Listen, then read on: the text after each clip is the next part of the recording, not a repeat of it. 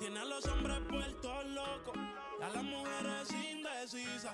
Y no la culpa es que cualquiera va a caer con su sonrisa.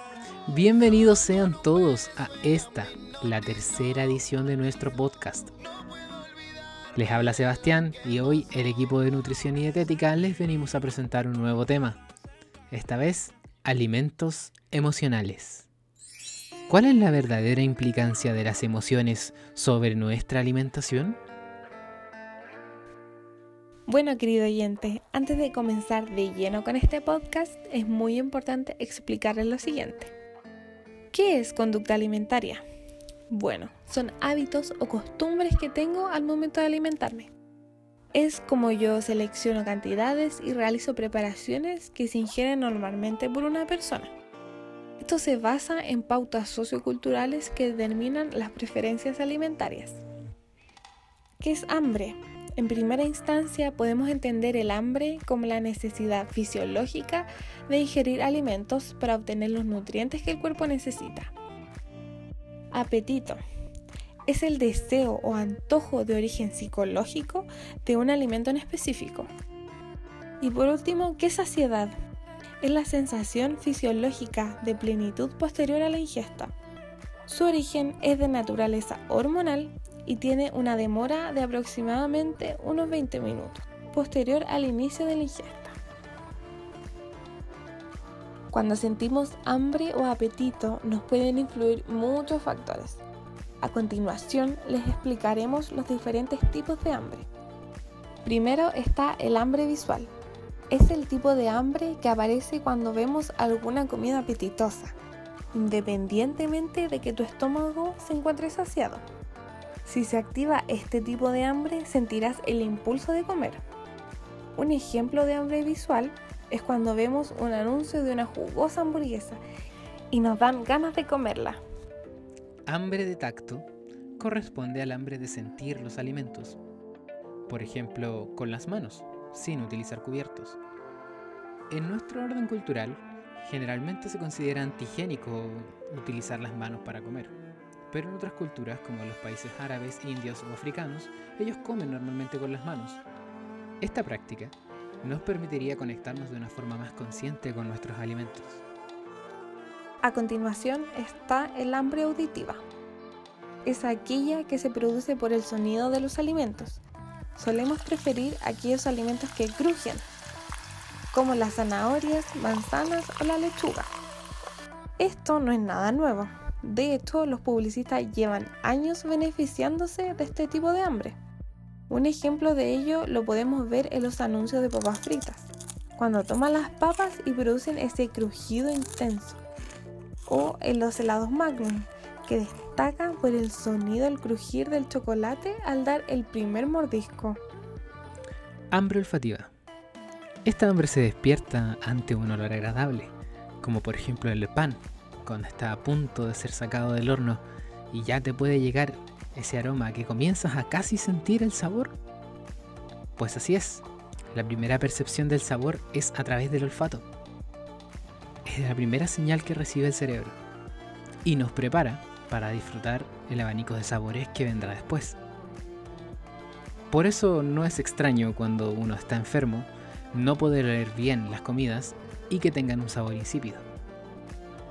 Bueno, ¿qué es el hambre bucal? Es el deseo de tener un determinado alimento en la boca. Esto varía según la genética, los hábitos de alimentación de cada familia y de factores culturales. Un ejemplo son los asiáticos, los cuales consideran que comer cangrejos y langostas es asqueroso, mientras que para ellos los insectos fritos son un perfecto snack. Hambre estomacal. Esta hambre es la que podemos identificar como la de sensación de vacío o retorcijones. Podemos pensar que es el estómago el que nos está avisando que debemos alimentarlo, pero esto no es así. Somos nosotros, son nuestros hábitos, quienes les han enseñado al estómago en qué momentos debería llenarse de comida. Por ejemplo, si tú no estás acostumbrado a desayunar, lo más probable es que no sientas hambre durante la mañana, pero esto es netamente algo de costumbre. En cambio, la persona que sus hábitos comienzan desde la mañana será ese en el horario en el que se va a despertar con la sensación de vacío y muchas ganas de poder alimentarse. Entonces, nosotros podemos entrenar esta hambre estomacal. A continuación está el hambre mental. El hambre mental está basada en pensamientos como, ay, me merezco un heladito. Ah, debería comer seis veces al día. Uy, tengo que beber dos litros de agua al día. Esta hambre está condicionada por lo que leemos y escuchamos sobre la alimentación. La idea de lo que debemos comer es según lo que dicen algunos profesionales, nos ha llevado a seguir diferentes dietas de moda, la mayoría de las cuales no suelen tener ningún sentido, como la dieta de la piña o la idea de no comer hidratos de carbono. Todo esto nos lleva a comer con ansiedad, ya que muchas veces estas dietas son muy restrictivas entonces nos distrae de las señales que nos manda nuestro cuerpo, en quien realmente debemos confiar. Y para terminar, el hambre del corazón. Cuando sentimos este tipo de hambre, lo que tratamos de llenar no es un agujero en el estómago, sino en el corazón.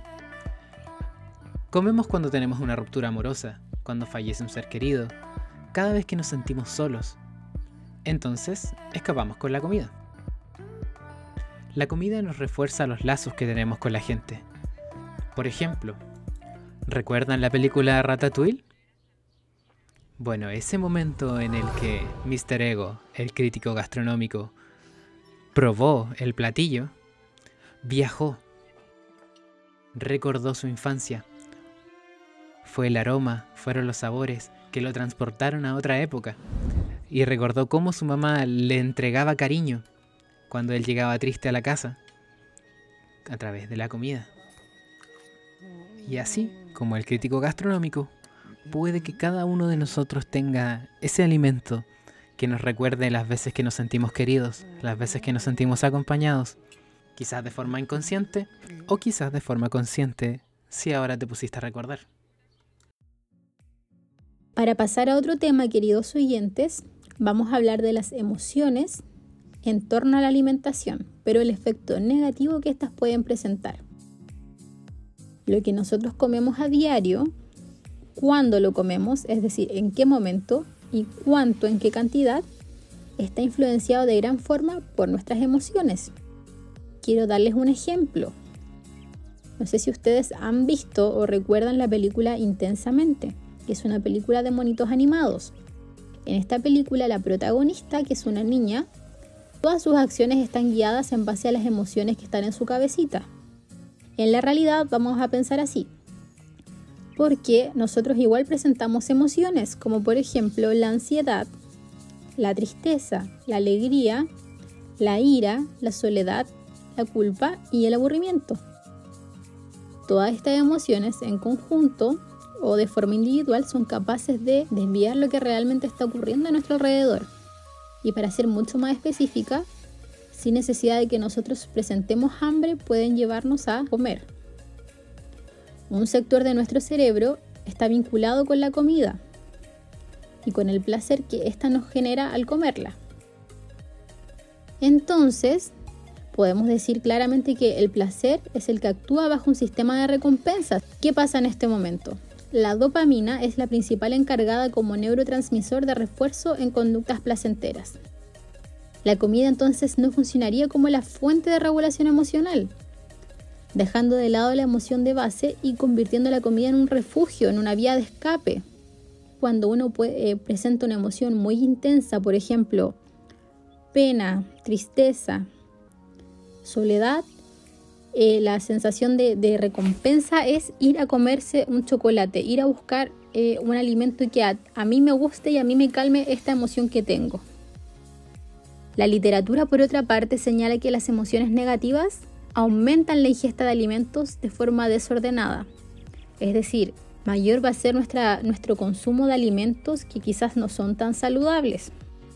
Las personas que tienen algún problema en sus vidas Tratan a veces de forma inconsciente de incrementar su energía mental comiendo, bebiendo o tomando suplementos dietéticos, hasta alcanzar un equilibrio a los nutrientes que les faltan, lo cual mejora su estado de ánimo. Los resultados de los diferentes estudios sobre el tema se resumen en la siguiente afirmación.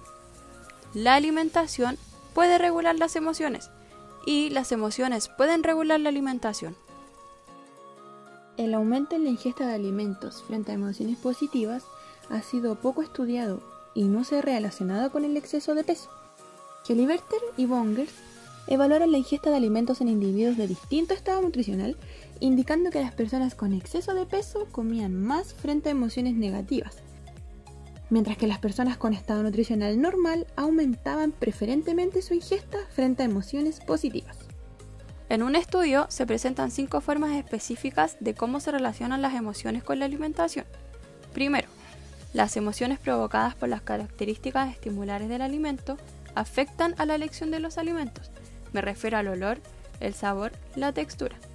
Segundo, las emociones con una activación o intensidad elevada disminuyen la ingesta debido a las respuestas emocionales incompatibles, es decir, cuando dejamos de comer por alguna emoción. Tercero, las emociones moderadas en activación o intensidad afectan a la alimentación, dependiendo de la motivación que tenemos para comer. Cuarto, en situaciones de restricción de alimentos, las emociones negativas incrementan la ingesta debido al déficit en el control cognitivo. Quinto, en la ingesta normal, las emociones afectan a la alimentación en congruencia con sus características cognitivas y motivacionales. ¿Qué emoción nos queda después de comer? Alegría, lo deseable ideal es que el acto de comer esté relacionado siempre con emociones positivas. Un modo de favorecerlas es establecer una conexión natural con el cuerpo. Hay que relajarse, eliminar la ansiedad y atender los mensajes que envía el cuerpo. Comer cuando lo pide y los alimentos que resulten atractivos, pero vigilando la calidad nutricional. Recuerdos. Aparecen recuerdos o imágenes los cuales permitirán disfrutar a conciencia profundamente al momento de comer. El pan tostado puede llevarnos a los desayunos más agradables, bacanes de la infancia. Una piña nos lleva a una isla tropical, aunque nunca la hayamos pisado. Disfrutar de todo ello en compañía, deleitándose con el placer propio y ajeno, forma parte de las pequeñas cosas que dan sentido a la vida. Pero por otro lado, también podemos tener sentimiento de culpa. La vergüenza o la culpabilidad es muy común después de comer. La mayoría de las veces surge por haber comido en exceso.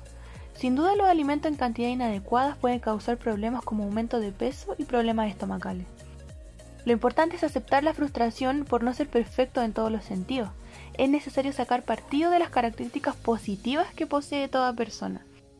Esta simple aceptación puede abrir las puertas hacia una manera más placentera y realista de relacionarse con los alimentos. En caso de personas que cursan con depresión, la ingesta de alimentos se ve aumentada de forma más desproporcionada, pero sin pérdida de control, como pasa con los trastornos por atracón. Esto se podría originar en el contenido de triptófano de los alimentos. ¿Qué es el triptófano? Es un aminoácido que ayuda a liberar serotonina, un neurotransmisor encargado de la felicidad en el cerebro. Nos otorga las buenas sensaciones, y este se encuentra muy disminuido en casos de depresión. Entonces, ¿qué alimentos son buena fuente de triptófano para buscar los alimentos correctos? Pues puedes encontrar triptófano en carnes blancas, huevos, pescados, legumbres, por ejemplo la soya que está tan de renombre hoy en día, frutos secos y el chocolate.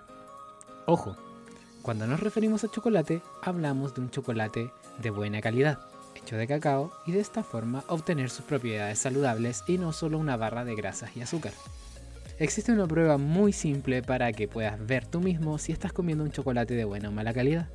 Solo pon un trozo del chocolate en tu lengua y espera que se derrita. Si sientes una sensación cebosa en el paladar, pues ya sabrás que no es un chocolate de los mejores. A continuación, algunas recomendaciones. Puedes formularte estas preguntas sobre tu conducta alimentaria. ¿He estado comiendo porciones más grandes de lo normal? ¿Como a horas poco habituales? ¿Siento una falta de control con respecto a la comida? ¿Estoy ansioso o nervioso por algo? ¿Me ha pasado algo importante que me está costando mucho afrontar? ¿Hay otras personas en mi familia que utilizan la comida para afrontar sus emociones? ¿Qué podemos hacer en una situación como esta? Lo principal es poder tomar distancia y tratar de reconocer qué nos ocurre en ese momento. Identificar la emoción que nos está invadiendo y escuchar lo que nuestro cuerpo nos dice al respecto. Un muy buen ejercicio para controlar el comer emocional es, en primer lugar, reconocer cuál es la emoción que nos lleva a comer determinado alimento. Por otro lado, los alimentos que crujen, efecto Crutch, nos producen placer. Estos alimentos se consumen con este tipo de emociones. Por eso es una buena idea jugar con texturas de alimentos saludables, como por ejemplo los chips de frutas deshidratadas. Algunas sugerencias que les puedo dejar son que cuando se sientan de esta forma puedan realizar alguna actividad alternativa que los mantenga ocupados, que mantenga ocupada su mente, mientras la intensidad del hambre emocional disminuye.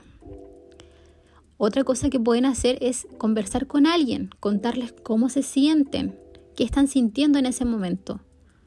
O podrían practicar alguna pequeña meditación que los ayude a poder despejar la mente y dejar pasar esta sensación de hambre emocional. Los invitamos a que se relacionen de mejor forma con la comida, que se tomen el tiempo de pensar en sus sentimientos al momento de comer. Las conductas inadecuadas son algo transversal a la edad, al peso, al género o al estrato social. Por ende, nos puede afectar a todos. Estimados oyentes, se nos ha terminado el tiempo. Este podcast ha sido un poco más largo que los demás porque es un tema de mucha importancia. Así que ha sido un gusto tremendo para el equipo de nutrición poder acompañarlos en este momento y con esta conversación. Quedan totalmente invitados a seguir nuestras redes sociales donde hacemos contenido especialmente para ustedes. Recuerden, somos el equipo de nutrición y dietética y nos pueden contactar también a través de nuestro WhatsApp para agendar consultas. Nuestro número es más 569 20 94 38 66. Nos escucharemos en una próxima ocasión.